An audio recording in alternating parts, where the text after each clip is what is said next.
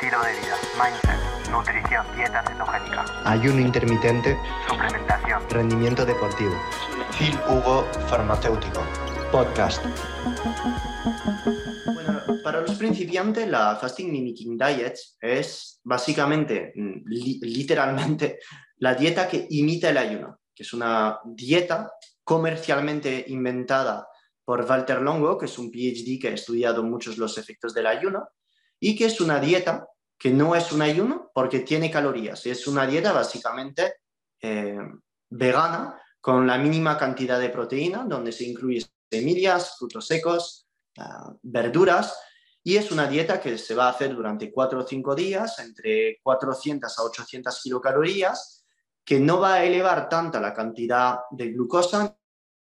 insulina, y simplemente dar lo suficiente como para no producir tanto catabolismo proteico, eh, comparándolo con un ayuno de 4 o 5 días y que eh, tiene muchos beneficios para personas eh, con sobrepeso, personas con resistencia de insulina, que lo hagan, por ejemplo, cada mes o cada dos meses a más cantidad de peso y de grasa, pues más a menudo lo podrán hacer, ¿no? Entonces pienso simplemente que es una forma de restricción calórica severa. Lo que no me gusta de la dieta es que es en plan eh, como muy vegana, que hay introducción de ciertos alimentos que, eh, como las semillas, los frutos secos, que yo no les veo muchísimo, muchísimo sentido. Yo pienso que la dieta que mimetiza el ayuno no es un ayuno, es una dieta súper restrictiva en calorías y que pienso que si lo quieres hacer porque eres una persona obesa con resistencia a la insulina o cualquier tipo de cáncer, o eres un culturista que acaba de hacer ocho meses de competición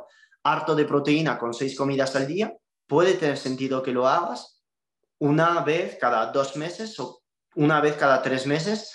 puede tener sentido. Pero si no perteneces a una categoría de persona que te he dicho anteriormente, no le veo sentido. No le veo mucho sense.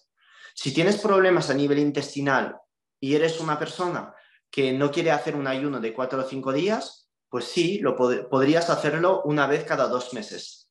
Que sepas que es simplemente una manera de restringir tus calorías durante cuatro o cinco días. Ahora, no hacer esto cada tres semanas, porque es tan severo a nivel calórico que si eres, por ejemplo, una persona con hipotiroidismo, puede estresar todavía más tu tiroide porque a tu tiroide le falta de calorías. Entonces, lo veo una estrategia súper en personas obesas y con resistencia a la insulina o personas con cáncer, culturistas que vienen de una dieta súper alta en proteínas, seis comidas al día, una vez cada dos, tres meses, le veo sentido.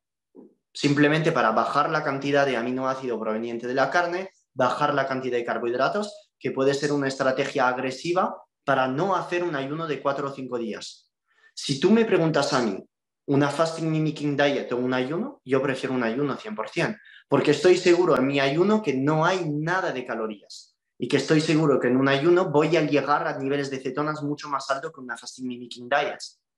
Y que en mi opinión, yo estar con 800 kilocalorías es más difícil que estar con cero.